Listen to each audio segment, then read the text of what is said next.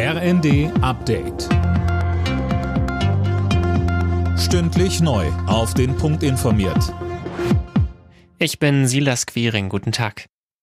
Der Schufa-Wert darf nicht alleine darüber entscheiden, ob jemand einen Kredit bekommt oder nicht. Das hat der Europäische Gerichtshof entschieden. Mehr von Tim Britztrup. Banken, Versicherer, Mobilfunkunternehmen und so weiter dürfen nicht einfach nur auf den sogenannten Schufa-Score schauen, wenn sie darüber entscheiden, ob jemand einen Kredit oder einen Vertrag bekommt.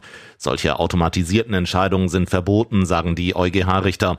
Die Auskunftei Schufa errechnet anhand mehrerer Daten, wie wahrscheinlich es ist, dass jemand seinen Kredit zurückzahlen kann. Die Bild-Zeitung nennt das Urteil eine Mega-Schlappe für die Schufa.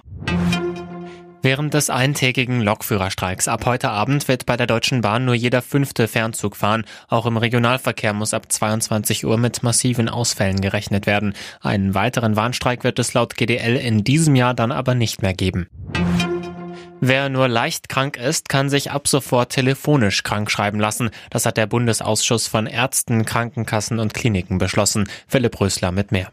Auch ohne Arztbesuch können die Praxen eine Arbeitsunfähigkeitsbescheinigung für den Arbeitgeber ausstellen, maximal für die Dauer von fünf Tagen.